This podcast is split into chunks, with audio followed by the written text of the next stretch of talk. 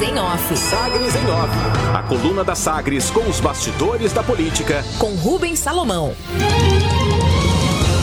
E os destaques da edição desta terça-feira, dia 7 de dezembro de 2021. MDBistas reagem contra Vanderlan e questionam a palavra do senador a Ronaldo Caiado, enquanto Daniel Vilela opta por manter silêncio MDBistas reagiram fortemente nos bastidores contra questionamentos à presença do presidente regional do MDB na pré-candidatura a vice-governador ao lado do governador Ronaldo Caiado, do DEM, principalmente diante das declarações de Vanderlan Cardoso, do PSD, nesta segunda-feira em entrevista a Sagres. Para pessoas próximas a Daniel, o senador confirma a falta de palavra depois da promessa de apoio incondicional a Caiado no momento da retomada da aliança entre os dois na campanha municipal de 2020, quando Caiado apoiou Vanderlan contra Maguito. Na entrevista aqui a Sagres, Vanderlan fez coro às críticas e sugestão de troca de Daniel pela filha de Iris Rezende, Ana Paula Rezende, mas foi além. Disse com todas as letras que a, o óleo já está bem quente, só falta fritar que Daniel não vai se firmar como pré-candidato a vice. Mais do que sua posição pessoal, Vanderlan aponta que as reações contra Daniel não são restritas e que vão passar a ser ainda mais comuns entre caiadistas nos próximos meses, depois das falas do ex-prefeito de Goianésia, Renato de Castro, do DEM, à Rádio Alvorada na última semana. E aí, diante disso, dessas críticas e do enfrentamento de Vanderlan a Daniel, Liderança MDBista ouvida aqui pela coluna questiona o seguinte nos bastidores, abre aspas, o Vanderlan não prometeu e repetiu que iria apoiar o Caiado em qualquer cenário na reeleição em 2022, tudo depois de gratidão por conta do apoio recebido pelo governador na eleição de 2020. Agora parece que coloca condições para continuar na base. Isso só mostra o que já se sabe Vanderlan não tem palavra, fecha aspas, aponta esse MDBista. Aliados de Daniel Vilela retomam, inclusive, as divergências com o senador durante a campanha municipal do ano passado em Goiânia, quando ele disputou contra Maguito Vilela. Reações, portanto, em meio a essa, esse tiroteio né, contra Daniel Vilela na vice de Ronaldo Caiado para 2022.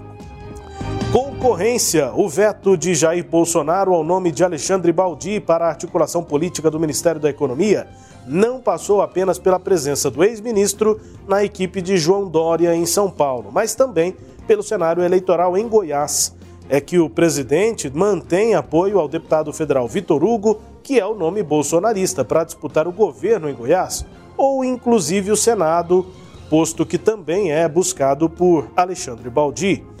E o deputado Vitor Hugo tem inclusive uma agenda local, tentando se aproximar dos goianos. Né? O deputado realiza na próxima sexta-feira, dia 10, uma prestação de contas na sede da OAB às 7 da noite. Na postagem nas redes sociais, o parlamentar, que é nascido na Bahia, criado no Rio de Janeiro e morador de Brasília, escreve a hashtag Goiás no Coração. Falando ainda sobre Baldi, o ministro do Supremo Tribunal Federal, Gilmar Mendes, determinou o desbloqueio de bens de Alexandre Baldi. O desbloqueio dos bens à medida cautelar havia sido decretada pela sétima vara criminal do Rio de Janeiro, comandada por Marcelo Bretas. O ex-ministro, ex-deputado federal, responde a uma denúncia feita pela Lava Jato no Rio por conta de um suposto recebimento de 2 milhões e 600 mil reais em propinas os supostos recebimentos serão relacionados a contratos do governo de Goiás e da Fiocruz entre os anos de 2014 e 2018. Nesse período, Baldi era deputado federal pelo PP e ministro das cidades do governo Temer. A decisão do STF atende agora a um pedido da defesa que apontou omissão sobre restrição do patrimônio no acórdão em que a segunda turma referendou uma liminar do ministro Gilmar Mendes improcedente, ainda no âmbito judicial, mas agora aqui em Goiás. Ações movidas pelo PSOL e pelo PT contra o PTC por descumprimento da cota feminina nas eleições municipais de Goiânia em 2020 foram consideradas improcedentes. O processo acusa o PTC de preencher artificialmente candidaturas mínimas de gênero com dois nomes de Carolina de Oliveira Cruvinel e Maria Félix Guimarães Brito, mas, na prática, elas não teriam sido candidatas. a Justiça Eleitoral não viu provas suficientes para retirar o mandato. Portanto, o mandato mantido ao vereador que foi eleito pelo PTC. Caso a fraude fosse confirmada, a chapa proporcional do PTC em Goiânia em 2020 seria invalidada. Como a ação foi julgada improcedente, a chapa continua válida e o vereador Paulo Henrique da Farmácia mantém mandato de vereador, ele que é secretário municipal na gestão de Rogério Cruz.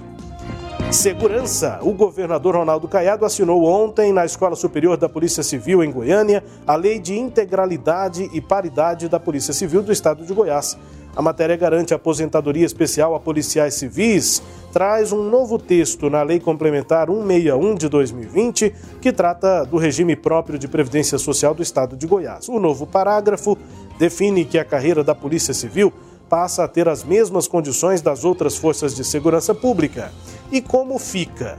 Com a assinatura, ficam garantidos os proventos correspondentes à remuneração do cargo efetivo ocupado antes de entrar na inatividade, mais a revisão desses eh, na mesma data e proporção dos servidores que se encontram na ativa.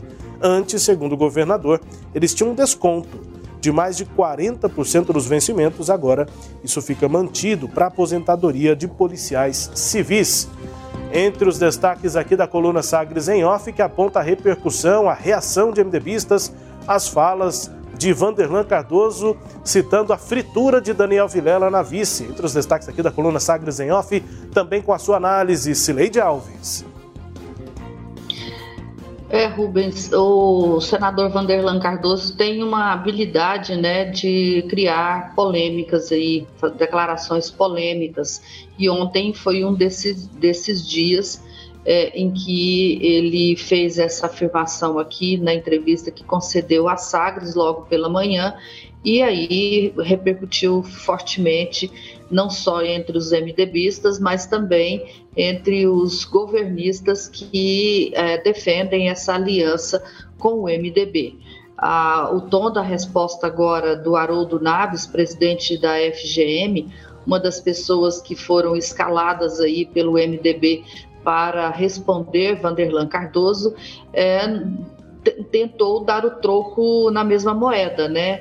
Achei, é, assim, gostaria de destacar a parte da entrevista agora do presidente da FGM, em que ele diz, em outras palavras, que o MDB sabe lidar com crises é, em função de escolha de candidatos, né? Disse isso para, na sequência, citar a própria escolha, o próprio apoio que o MDB deu à candidatura de Vanderlan Cardoso a senador em 2018, dizendo que ela provocou reações contrárias é, por conta da, do apoio, das críticas, melhor dizendo, duras que o Vanderlan havia feito a Iris Rezende na campanha de 2016.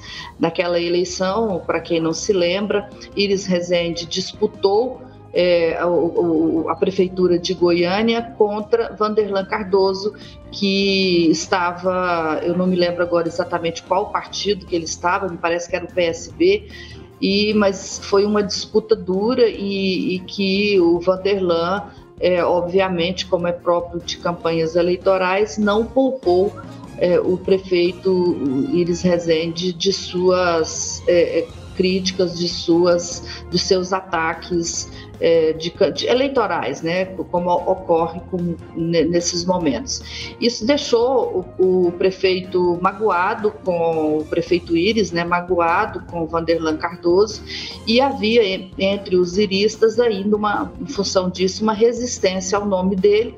Foi quando o MDB de Maguito Vilela acertou que é, daria apoio à candidatura de Vanderlan a senador.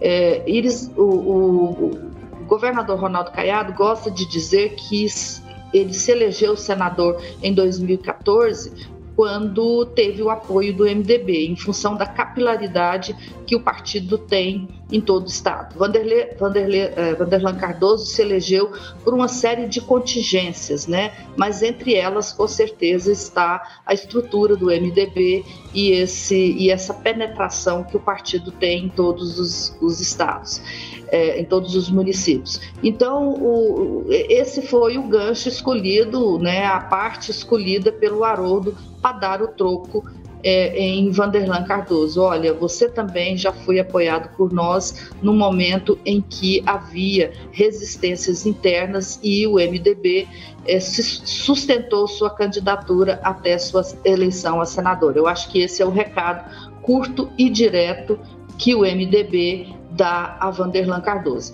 Com relação aí aos efeitos né, dessa fritura que Vanderlan disse que já está pronta para iniciar, a gente vai sentir a partir de agora com as repercussões que virão desses ataques né, que, é, que começaram com o Renato de Castro. Ele, aliás, os ataques começaram desde que o governo anunciou a escolha de Daniel lá em setembro. Mas eles haviam diminuído, meio que adormecido, e foram reacendidos aí pelo Renato de Castro na semana passada e agora por Vanderlan Cardoso.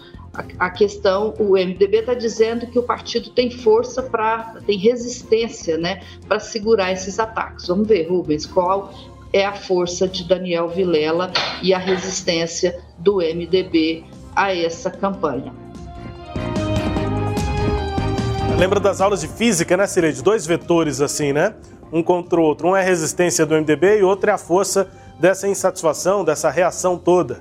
É, vamos ver, tem, tem muito tempo para esses vetores ficarem se é, confrontando, né? Ficarem medindo forças, né, Cireide? Porque convenções só no ano que vem. Então, até lá, vamos ver quem é que vai ter vai fazer mais força. Como você disse, esse vetor dos insatisfeitos, ele ficou mais, mais brando, né? Ele reduziu um pouquinho a força, ficou menor, digamos assim, nos últimos meses, mas aí ele voltou a ficar maior. Então tem, tem de ver que, que forças vão é, ser mais exercidas num tempo longo. Tem até essas. Dá para botar tudo isso numa equação de física, hein, Cirete? Tem até o tempo, né? A variação do tempo, dá para fazer um gráfico, sei lá. Mas enfim, tem, o que eu queria destacar é o tempo. As forças estão aí para é, até as convenções verem que lado vai ganhar a queda de braço, Cília, mas ela existe, ela é um fato. É, vai haver essa, é, esse movimento aí de expulsão é, e de contenção, né? Um tentando expulsar, empurrando para fora e o outro tentando segurar. É, e, e, esse movimento vai ser feito com certeza até o, pelo menos o início do próximo ano, até o período das filiações. A gente vai até lá ver esses mais ou menos é, agudos, mas esses ataques virão sim, Rubens, até o momento em que é, o, o, desfecho seja é, considerado como é, definido, né? Que seja a permanência de Daniel ou não. Eu, particularmente, acho mais complicado hoje é, a não permanência do Daniel por conta da, do interesse do próprio governador. Quem tem a força maior hoje é o governador. É claro que ele não vai inviabilizar a própria eleição para manter a palavra, mas se ele tiver condições políticas para isso, e quando eu digo condições políticas, eu me refiro também a, a, ao momento eleitoral dele, né, como ele vai estar na disputa, eu acho que ele vai sustentar sim. A não ser que, que aconteça aí fatos novos e que deixem a candidatura do governador muito vulnerável. Aí a história muda. É isso, né? Opções aqui de Ronaldo Caiado, a opção dele por Daniel Vilela, que repercute e tem gerado aí essa disputa de forças em relação ao nome de Daniel Vilela na pré-candidatura a vice. Entre os destaques aqui da coluna Sagres em Off, também com análise de Sileide Alves, a coluna que é podcast. Está no Deezer, no Spotify, no SoundCloud e nos tocadores do Google e da Apple com todo o conteúdo no sagresonline.com.br. Sagres em Off. Sagres em Off. A coluna multimídia. Acompanhe ao longo do dia as atualizações no www.sagresonline.com.br. Sagres em Off.